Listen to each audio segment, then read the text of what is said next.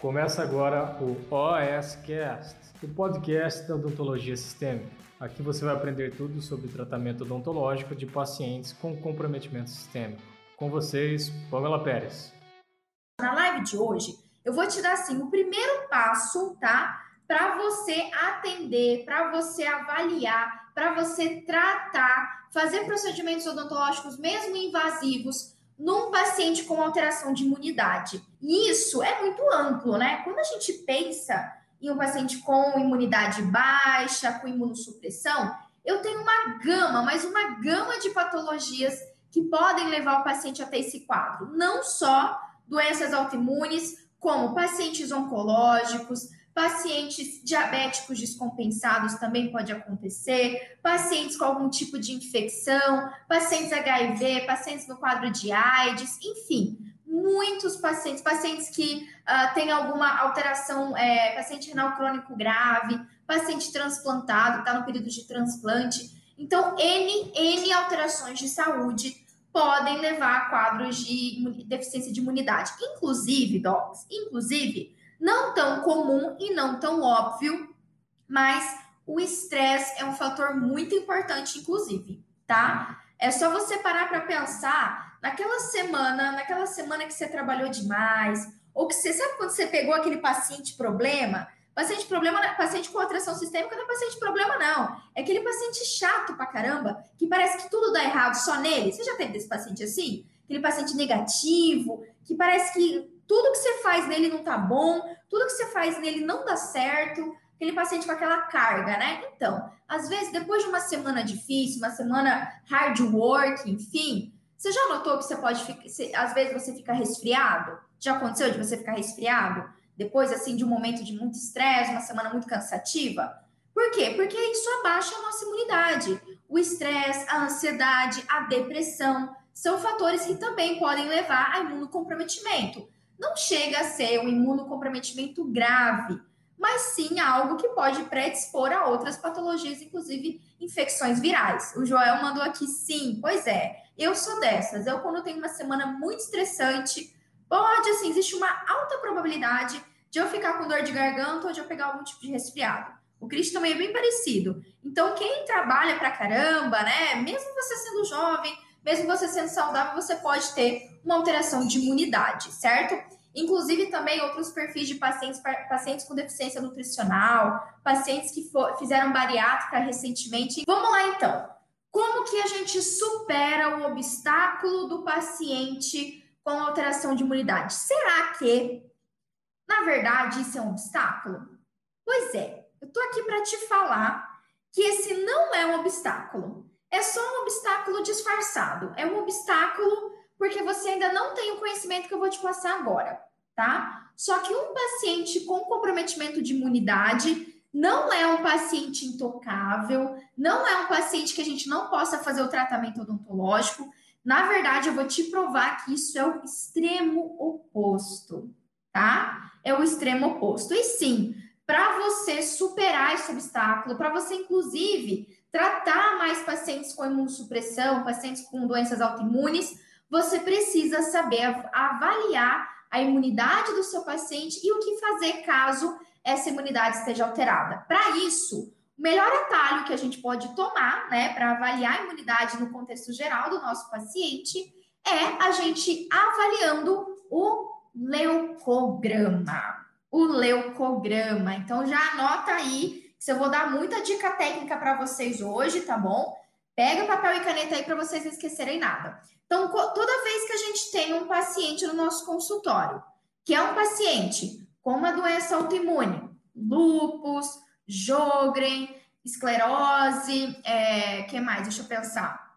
Doença celíaca também é uma doença autoimune, um paciente de diabetes tipo 1, algum tipo de doenças autoimunes.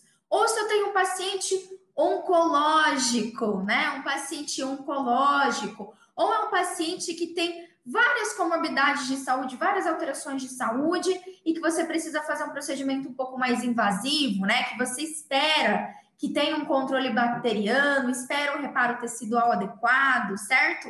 Se você tem um paciente, recebeu um paciente transplantado no seu consultório odontológico, Enfim, N situações, N patologias que podem levar esse quadro. Primeiro passo, um atalho assim, muito atalho mesmo, é você solicitar para o seu paciente um exame de sangue chamado hemograma, certo? Esse você já conhece. E dentro do hemograma, a gente tem o leucograma. O leucograma é a análise das células brancas do organismo, as nossas células de defesa, certo? E ele é um imprescindível na nossa tomada de decisão, uh, na nossa avaliação de um paciente com alguma patologia autoimune, com alguma patologia que comprometa a imunidade. Combinado? Incluindo paciente diabetes tipo 2 também, paciente diabetes tipo 2 descompensados, paciente renal crônico, enfim, muitas, paciente HIV, N patologias, doc. Ok? Então, ó, como eu falei, apesar do leucograma ser maravilhoso e apesar talvez de você ter um pouco de receio, né? Paciente com doença autoimune, paciente com imunidade alterada não é um obstáculo na sua vida. E eu vou provar para você. Vamos lá. Bom, primeira coisa que você tem que fazer para superar esse obstáculo, né, de tratar um paciente com atração sistêmica, é que você, Doc, tem que começar a instituir, colocar isso como protocolo. Essa é uma palavra muito legal, uma, é uma palavra poderosa, assim, né? Eu vou confessar para vocês que eu tinha um certo preconceito com essa palavra. Algumas coisas não dá para a gente criar protocolos. Por exemplo, ai, Pamela, qual é o protocolo de atendimento para determinado paciente? É difícil a gente falar um protocolo porque cada paciente é um ser único né? Cada pessoa tem uma alteração de saúde diferente, então é um pouco difícil a gente criar protocolos. Só que nós sim devemos, podemos e devemos criar protocolos de atendimento, protocolos uh, o que você sempre tem que fazer, em especial na avaliação inicial dos seus pacientes. Então, sim, hoje eu tenho um protocolo muito bem fechado, inclusive é o protocolo que eu ensino dentro da Academia de Odontologia Sistêmica, um protocolo de avaliação inicial muito claro, muito objetivo, e dentro dele, uma das coisas que a gente sempre avalia como protocolo, eu e, e meus alunos também, vários docs aí espalhados pelo Brasil, o time AUS aqui comigo, são os exames de sangue, certo? Então, o mínimo que a gente precisa fazer, o mínimo, é um hemograma, sem dúvida nenhuma. Tem vários outros exames? Sim, tem inúmeros exames, docs. Ó, lá no meu canal do YouTube, quem tá aqui no YouTube, depois você confere, tem vários vídeos, eu tenho uma playlist no, no, no YouTube só de exame de sangue, tá? Tem, ó, eu tenho uma série completa só sobre hemograma, que tá super bonita, tá super legal, bem didática. Então, use e abuse é para você se tornar cada dia mais resolutivo nos seus atendimentos, tá bom? Mas isso tem que se tornar um protocolo. Isso tem que se tornar. Hoje em dia, vamos parar para pensar e refletir? O médico, quando vai fazer qualquer tipo de tratamento no paciente, a primeira coisa que ele avalia são os exames de sangue. A primeira coisa que ele pede. Às vezes a gente acha, inclusive, que é desnecessário, né? Isso é uma baita de uma mentira. Isso é preguiça nossa de fazer exame de coletar sangue, tá? Porque não é, não é, é não é desnecessário. Pelo contrário, os exames é a forma, exame de sangue é a forma mais precisa, é o padrão ouro para eu avaliar o meu paciente. A Leca Segredos do Sangue. Leca, você é aluno do Segredos do Sangue, Leca? Manda aqui para mim depois time SS, se você é. Não tô lembrando aqui, tá? Mas, ó, padrão ouro, padrão ouro de avaliação de um paciente sempre vai ser os exames laboratoriais. Não é à toa que os médicos usam diariamente. Sempre, né? É por isso que a gente tem que grudar ali no nosso colega farmacêutico, bioclínico, porque ele pode nos ajudar muito nessas questões de avaliação do paciente, combinado? Então, sim, isso tem que ser protocolo. E não necessariamente você vai solicitar exames de sangue só porque você vai fazer uma cirurgia. Na verdade, isso é um baita do mito, isso é uma, é uma falha nossa. Ah, é porque eu vou fazer uma cirurgia, então eu solicito exame de sangue. Não, Doc. Por exemplo, quando a gente tem um paciente com imunidade baixa, a minha decisão se eu faço ou não uma profilaxia antibiótica ou mesmo uma terapia depende dos meus exames de sangue. Num paciente renal crônico, num paciente hepatopata, o meu ajuste de dose medicamentoso depende dos exames de sangue certo? Num paciente com uma doença autoimune, para eu ter certeza se ele está compensado ou não na patologia da forma mais precisa possível, é através dos exames de sangue. certo? Então, grande parte da nossa tomada de decisão, do nosso manejo odontológico de um paciente com atração sistêmica, se baseia nos exames de sangue, ok? E a gente vai falar do leucograma hoje, principalmente. Mas, ó, olha só que interessante, eu quero dar um exemplo para vocês de dois alunos meus, tá? Dois alunos, e hoje eu peguei dois meninos, né, do time masculino aqui para falar para vocês que é o Júlio César. Eu já falei do Júlio outras vezes. O Júlio é meu aluno tanto dos Segredos do Sangue como da Academia da Odontologia Sistêmica. E assim, eu gosto de trazer o exemplo dos meus alunos, porque para não dizer que a Pamela, ah, porque a Pamela, Doc, mesmo você ser informado, mesmo que você já tenha uma, uma clínica, grande experiência na área, uh, você saber sobre exame de sangue, você saber avaliar o seu paciente corretamente é imprescindível.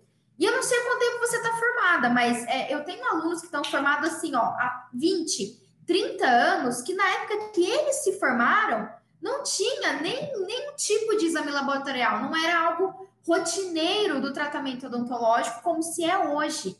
Então a gente precisa se reciclar e se atualizar. Mesmo na graduação, eu não tive, eu tive assim, o mínimo acesso. Eu aprendi sobre hemograma, mais nada, né? Eu tive quase nada em relação a exames laboratoriais. E o que, que eu vejo hoje? Esses meus dois alunos, tanto, dois alunos, tanto o Júlio César Fortunato, lá de Paulínia, como o Hernani Tadeu, que é de Minas Gerais. Esses são dois alunos que estão formados já tem um bom tempo. O Hernani, tá? O Hernani, o dia que eu conversei com ele, ele é um dentista de que já tem 65 anos. Já deve ter aumentado já, que eu falei com ele no ano passado. 65 anos. Ele já poderia estar aposentado, o Hernani.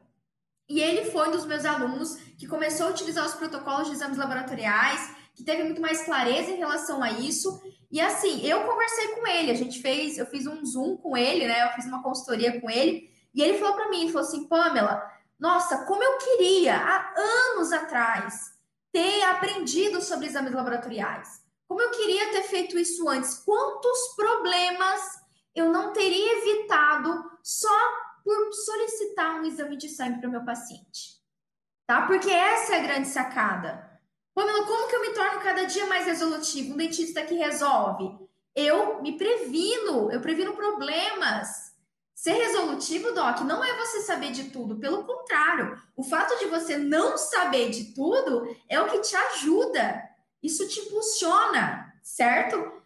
Erro é daquela pessoa que acha que sabe tudo. E aí é onde ocorre a falha. E foi o que o Hernani me falou. E é incrível, eu, né, perto do Hernani, gente, eu tenho oito anos de formado. O Hernani, eu acho que tinha, já tinha feito 40 anos, sei lá, 35, 40 anos de formado na odontologia. Então, se eu ouvir de um cara, de um colega dentista, que está no campo de batalha há anos, e eu ouvi dele que a melhor coisa que aconteceu foi ele ter aprendido sobre exames laboratoriais, foi ele ter instituído os protocolos de exames nos atendimentos dele, para mim, sério, aquele dia eu ganhei meu dia. E é um ótimo exemplo. Um exemplo que não é porque você é novo, não é porque você é velho, não é porque. Não importa quanto tempo você tá de... Ah, quantos anos você está de formado, Doc. Todos os anos, todos os meses, toda a semana existem novas publicações, existem novas evidências científicas. A gente, cada dia mais que passa, consegue ver a ligação íntima da odontologia com todas as outras alterações sistêmicas, tá? Então a gente tem que mudar a nossa percepção. Não dá para a gente continuar fazendo odontologia de 20 anos atrás. Você vai manter, você vai ter os mesmos resultados. Hoje em dia a gente tem muito mais previsibilidade de tudo que a gente vai fazer e essa é a palavra.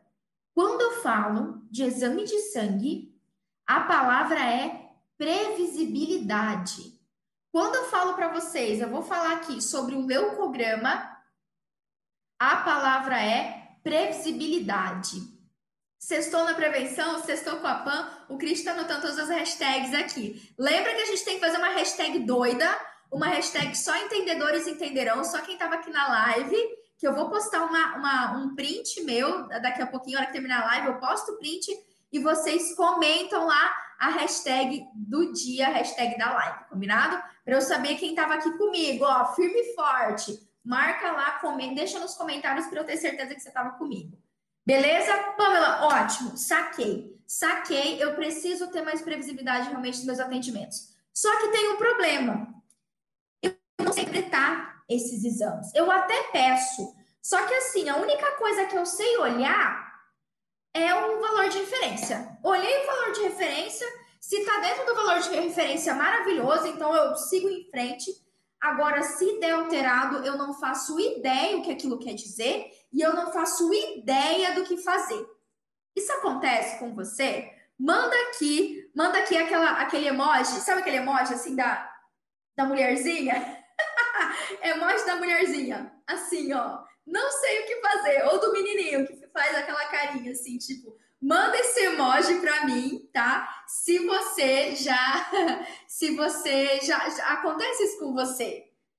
a única coisa que você sabe é que tem que estar nos valores de referência. Se fugiu daquilo, aquela palavra com F, né? Ó, ó. Isso acontece. Ai, a Laiane, a Laiane. Ai, Laiane. Mudar isso, hein, Laiane? Aí vi também, né? Tipo, bonequinho, bonequinho. Eu entendo. Eu entendo completamente, porque eu também era assim há alguns anos, Docs. Eu sei como vocês se sentem. Não ache que eu não passei por esse momento obscuro da minha profissão, porque eu passei sim. E literalmente é um momento obscuro, né? Porque quando você não sabe analisar bem o exame, você está trabalhando no escuro, né? Você tá ali, olha o valor de referência, né? Como se fosse uma garantia, mas você não sabe exatamente o que aquilo quer dizer. Ó, vamos mudar hoje isso no leucograma. Eu vou te dar o primeiro passo, tá? Para você avaliar a imunidade do seu paciente. E eu considero, inclusive, dentro do leucograma, que eu vou te mostrar o que é mais importante. Aquela primeira coisa que você tem que olhar, combinado? Vamos lá, então. Bom, primeiro, é, o que eu preciso falar para vocês, né? Para a gente entender melhor o uso do leucograma, é o seguinte. Como eu falei, o leucograma ele vai ser crucial. Ele é chave para a gente conseguir avaliar a imunidade do nosso paciente, seja num paciente com alterações autoimunes, seja um paciente que tem é, tratamento oncológico, está fazendo radioquimioterapia, um paciente transplantado, um paciente de diabetes mellitus descompensado, diabetes tipo 1, enfim, ok? Um paciente que faz uso de corticoide crônico, um paciente que faz uso de imunossupressor. Todos esses pacientes a gente tem que avaliar a imunidade e a gente vai olhar o leucograma. E aí eu pergunto para você, vão agora, eu quero que vocês me respondam, não me deixem sozinha aqui, interage comigo nessa sexta-feira, tá? Que ó, a garganta da Pamela já foi pro pau essa semana. Duas lives por dia, a minha garganta tá aqui, só tá, tá de... É Deus, é Deus na causa para minha garganta. Me responde aqui. Já aconteceu isso com você? Vocês vão mandar para mim, tá? Positivo ou negativo. Você recebe um paciente, o paciente traz para você o leucograma, tá? E aí você vê que lá as células de defesa, os leucócitos, né? Leucócitos totais, ou seja, a contagem total de leucócitos. É, é, tá, enfim, leucócitos, contagem total de leucócitos tá diminuindo. Eu tenho uma leucopenia.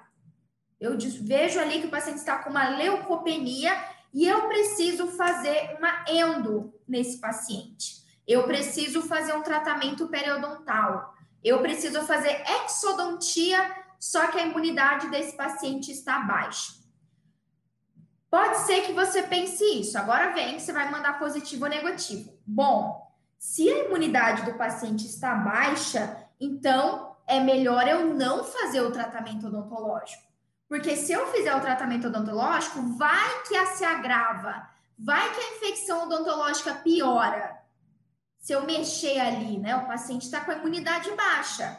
É melhor eu não atender ele agora. Vou esperar a imunidade dele melhorar, aí eu faço o tratamento odontológico. Manda para mim se você concorda ou se você discorda com essa afirmação. A Juliana falou que negativa, ela discorda. A Juliana falou que não, Pamela, discordo disso, essa afirmação tá errada. A Thali falou que concorda. Vamos ver a galera do, do, do YouTube aqui comigo. A galera, cadê a galera? A Vanessa Rodrigues aqui do Face fez assim também. Vanessa, me manda aqui, você e o Paulo. Manda aqui para mim os docs, os dentistas aqui do Facebook. Me responde. A Flávia não concorda com a frase. A Tatiana também discorda, discorda. A Thaís discorda. A Juliana falou tem que fazer o tratamento. A Isabela discorda. A Tati falou discordo porque eu já aprendi isso com você. discorda. Olha! Ah, a Ingrid falou assim: ah, mas e se for uma urgência? A Juliana já mandou aqui o manejo já. Ó, vou falar um negócio para vocês, hein? Quem mais, Cris, que mandou aqui? Que eu não tô vendo. A Ingrid, é, mas se for uma urgência. E aí, se for uma urgência? Né? O paciente está com a imunidade baixa e ele está com dor. É, a, a, Amanda falou: tem que fazer, tem que. Se tem uma infecção, tem que fazer para não piorar. Ó, vou falar um negócio para vocês. Salva de palmas, Cristiano. Vocês são top! Vocês é tudo velhaco aqui nessa live, Cristi. É tudo velhaco, a galera mar maratonou. A Vanessa também discorda, ó, tá aqui comigo. A galera tá maratonando todo, toda a playlist de exames de sangue. Todos os meus vídeos do YouTube vocês estão maratonando, né? Vocês arrasaram, exatamente. Exatamente, Doc. Pelo fato do paciente estar com a imunidade baixa, aí sim, aí sim que é mais um motivo para eu realizar o procedimento odontológico. Só que, ó, eu te desafio. Eu te oh, que eu vou pegar o chinelo aqui. Se eu ficar sabendo que vocês mandaram isso daqui para mim, mas chegar um paciente HIV lá no consultório de vocês, com a imunidade baixa, um paciente utilizando imunossupressor, você confere a imunidade dele tá baixa, e você titubear, aí eu vou ficar brava. Aí eu vou ficar brava, porque eu tô gastando a saliva aqui, tá todo mundo concordando comigo, e você, se você deixar de atender esse paciente, tá proibido, ó, tá? Eu tô, vou ficar indignada. Não que eu não descubra. E não diga que nem me conhece, nem, nem diga que não me conhece. Não me conhece, tá? Então tá bom. A Ingrid falou assim: cheguei aqui hoje, primeira vez que te conheço. Ah, então a Ingrid já tem um embasamento forte aí, tá? Então nada de tupiar, nada de titubear. Sim, a gente tem que tratar, Doc. Então, a gente avalia o paciente, a gente avalia o leucograma e mesmo que a gente tenha uma alteração de imunidade, a gente pode tratar. Pamela, e se eu, e se eu tiver uma leucocitose? E se tiver um aumento de leucócitos? Meu Deus, vão tá aumentar, tá o leucócito, tá o neutrófilo, tá o monócito, tá tudo aumentado, Pamela. E aí? E o, o extremo oposto? A gente atende ou não um paciente que está com uma, uma leucocitose, um aumento, manda aqui positivo ou negativo para mim, interage comigo, sem vergonhinha, sem vergonhinha. E se, a, e se o, a, os, a, a contagem total de leucócitos estiver elevada? Vocês tratam mesmo assim? A Tati falou que sim. que mais? Deixa eu ver. A Diana mandou sim, trata. A Tati também mandou sim. Thaís mandou sim, trata. Maravilhoso. A Dani também. Isso aí. E o que isso quer dizer, né, Pamela? O que quer dizer? Se o paciente chegou para mim com dor, com uma infecção de origem odontológica, odontogênica, e ele tá com a contagem total de leucócito aumentada, Pamela, por que está acontecendo isso? Exatamente pelo fato de ele estar com uma infecção. Doc, é uma infecção, certo? Uma infecção endodôntica, uma infecção periodontal, se você solicitar o hemograma e olhar o leucograma e ver uma contagem aumentar, aumentada de leucócitos, é esperado. É esperado, porque ele está com processo infeccioso. Certo? Vocês concordam comigo? Então, em ambas as situações, a gente tem que tomar uma atitude. O que, que vai mudar? Vai mudar muito aí um pouco do meu manejo certo? O paciente que está com aumento da, da contagem de leucócitos quer dizer que o organismo dele está se manifestando, está combatendo aquela infecção. Isso é uma ótima notícia. Então aí, aí eu sei que o meu tratamento ele consegue ser só local. Eu não tenho que me preocupar tanto com uma terapia ou com uma profilaxia antibiótica, porque o próprio exame do paciente está me mostrando que tem um aumento das células de defesa. Então, o organismo dele está reagindo, certo? Agora, se eu tenho uma diminuição, que a coisa começa a ficar interessante. Pergunta número 3. Hoje estou pensando quiz, sextou com quiz. Quiz da PAN. Quiz da PAN. Terceira pergunta. Que valor, que valor eu olho no leucograma, tá? Porque leucograma, leucócitos, é todas as células defesa, certo? Mas a gente tem uma divisão das células de defesa. Então, dentro dos leucócitos, eu tenho neutrófilos, eu tenho bastonetes segmentados, eu tenho monócitos, eu tenho eosinófilos, certo? Eu tenho vários tipozinhos, eu tenho macrófago, tenho vários tipozinhos ali que aparecem no meu exame, certo? Tá, qual é o qual entre, tá? Entre todas as células de defesa é a que eu mais tenho que me preocupar, digamos assim, a mais importante para odontologia? E qual seria o valor? O que seria um paciente com a imunidade baixa a ponto de eu necessitar, por exemplo, de fazer uma profilaxia antibiótica? Alguém chuta aqui para mim? Alguém tem alguma ideia? Tá? Alguém tem alguma ideia? Só para a gente lembrar aqui que os neutrófilos, em geral, tá? A contagem deles, deixa eu pegar que eu não lembro exatamente. A galera que tem que já baixou meu e-book, a galera que baixou meu e-book vai saber aí. Agora a Pamela, se eu, se eu querer contar com a minha memória, e ó, não fica, não fica encucado com isso não, viu? Tem gente que fica encucado. A doutora Aline falou que é abaixo de 2 mil. Acho que é isso mesmo, Aline. Eu não lembro exatamente, tá? Fico, mas e, e, não fique encucado com isso, não. Vocês acham que eu fico preocupada? Ai, porque a Pamela não sabe de cor quais são os parâmetros de referência? Aqui, ah, vai, meu, o cérebro, meu cérebro tem muito mais o que fazer do que decorar valor de referência que está ali do lado do exame, né? Então, don't worry com isso. A não ser que você esteja estudando aí para concurso, que não é o meu caso e nem é do que eu falo aqui, você não tem que se preocupar em decorar valor de referência, não, tá, Doc? Não se preocupa com isso. Ó, a galera mandou aqui neutrófilo, neutrófilo. A Tati mandou complicou. ah, meu pai do céu, muito bom. Vamos lá então, Doc. Ó, o que a gente mais tem que prestar atenção são sim, vocês já mandaram aí os neutrófilos, tá? Os neutrófilos são os valores, é, o, é a célula de defesa que, digamos assim, é a primeira nas infecções. Quando a gente pensa em infecção, em combate à infecção, ou quando a gente pensa numa imunossupressão, os neutrófilos são as células mais importantes para a gente, porque eles são a primeira linha de defesa, né? Uma das mais importantes da nossa imunidade.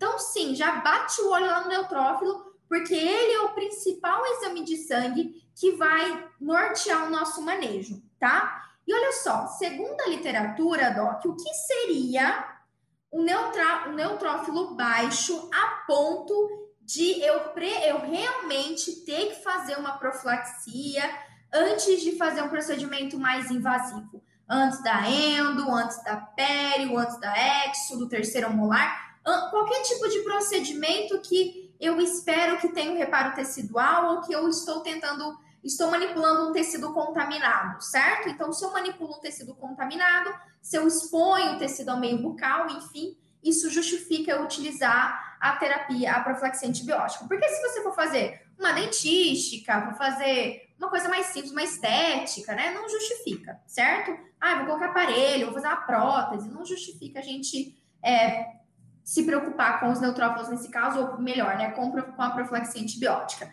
Mas olha só, Doc, quando a gente tem neutrófilos abaixo de 500, esse é o momento que você vai notar do seu paciente as manifestações orais, tá? Então, se a gente tem uma média, né? Em média, o neutrófilo tá, tá ali na casa dos 2 mil, esse é o padrãozinho ali dele, né?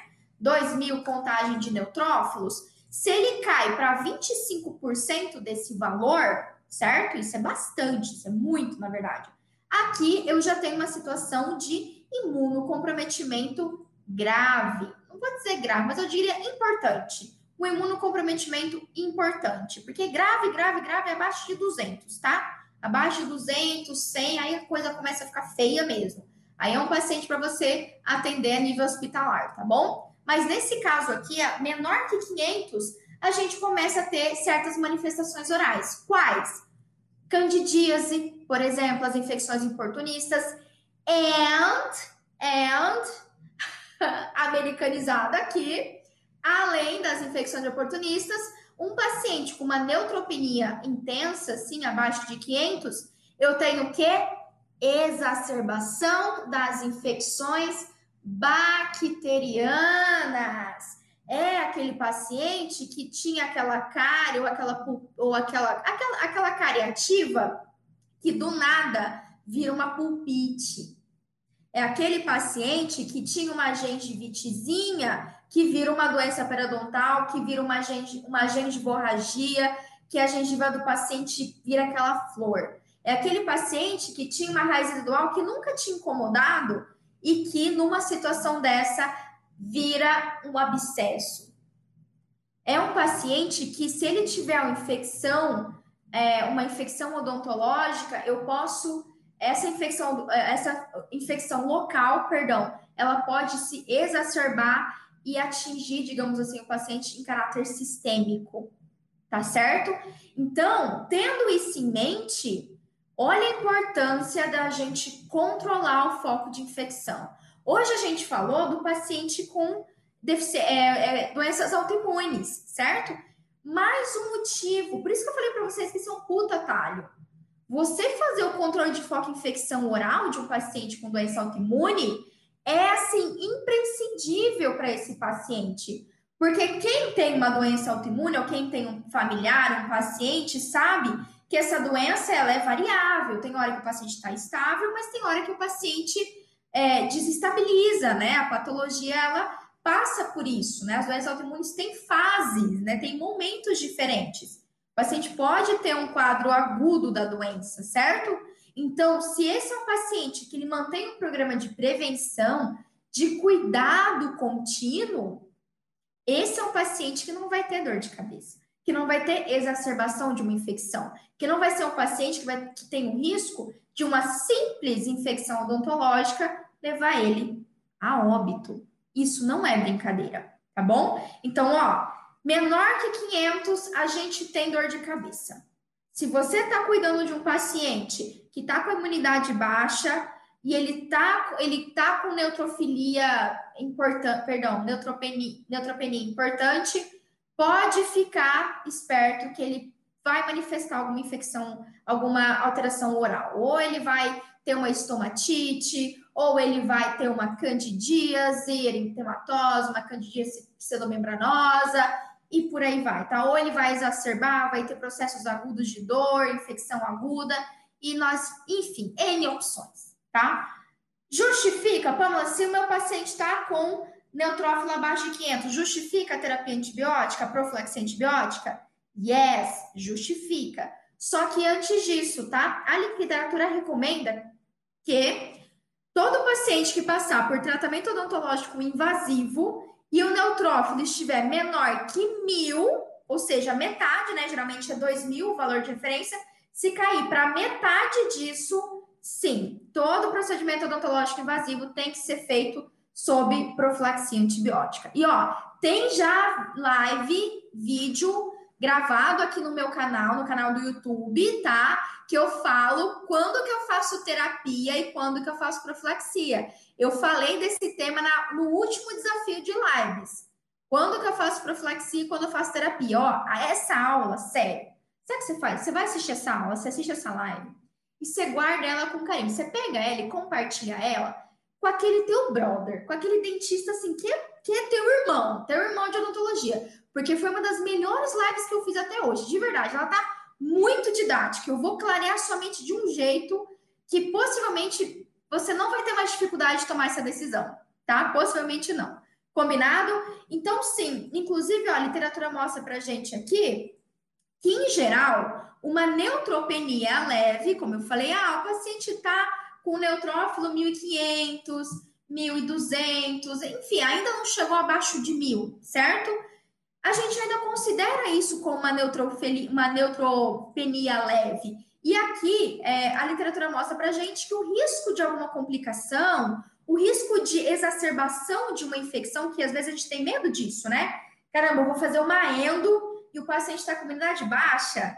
Caramba, isso daqui é um vespeiro. Eu vou, eu vou, eu vou fazer instrumentação ali, vou, te, vou trepanar, né? Às vezes, enfim, se for necessário tentar drenar e vai dar merda. Vai... Aquela a musiquinha do TikTok, né, Cris? Vai dar merda, vai dar merda, vai. Vai dar merda, vai. Não vai dar merda. não vai dar merda, eu prometo para você. Por quê? Porque eu ainda tenho uma resposta legal do meu paciente, certo? Então, nesse caso, quando a gente tem uma neutropenia leve, não há, não há justificativa, não há necessidade de fazer terapia ou profilaxia antibiótica. A literatura só indica, tá? Quando a gente tem neutrófilos menores que mil. Aí eu já tenho uma neutropenia moderada, certo? 500 para baixo eu já tenho uma neutropenia importante. 200 para baixo eu tenho uma neutropenia grave. Inclusive, isso mais ou menos um paciente, um quadro de AIDS, é um paciente que tem neutrófilos abaixo de 200. Inclusive, caracteriza o quadro de AIDS isso. Tá bom? A Cananda não vai.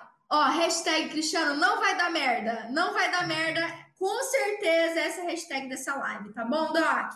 Pamela, uma outra dúvida, mas por que só o neutrófilo?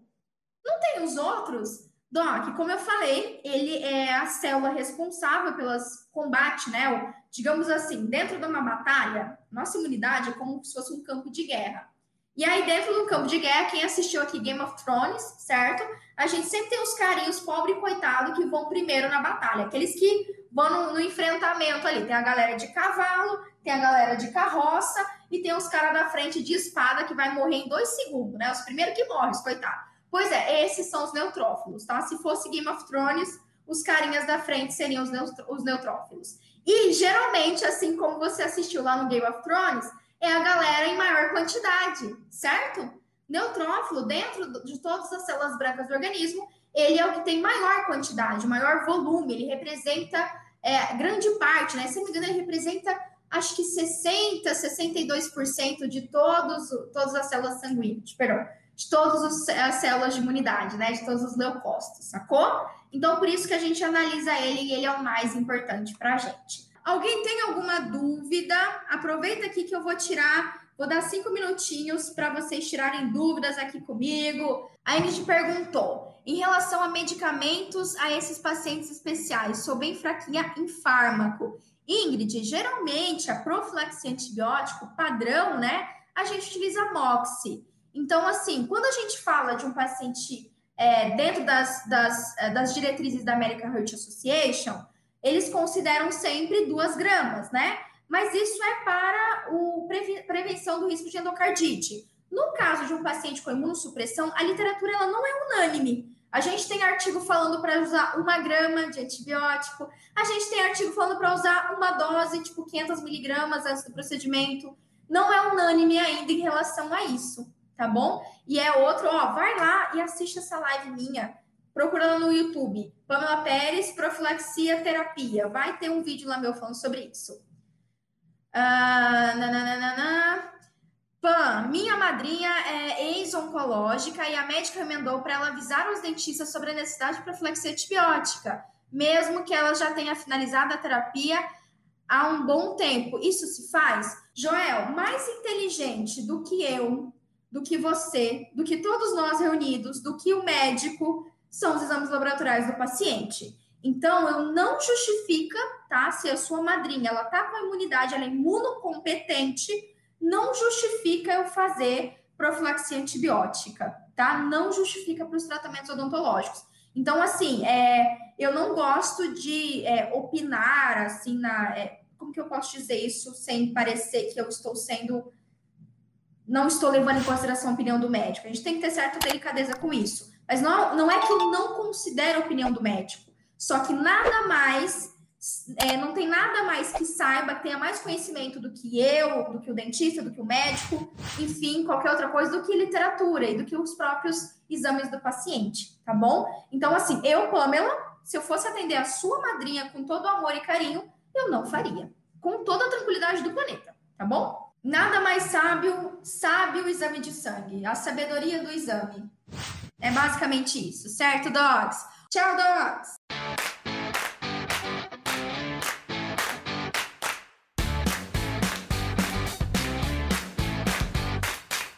Você ouviu o OSCast, o podcast da odontologia sistêmica. Se você gostou desse episódio, tem muito mais nas nossas redes sociais. Siga-nos no Instagram, arroba Pamela P. Pérez, e no nosso canal do YouTube, Pamela Pérez. A gente se vê na próxima. Um abraço, até mais.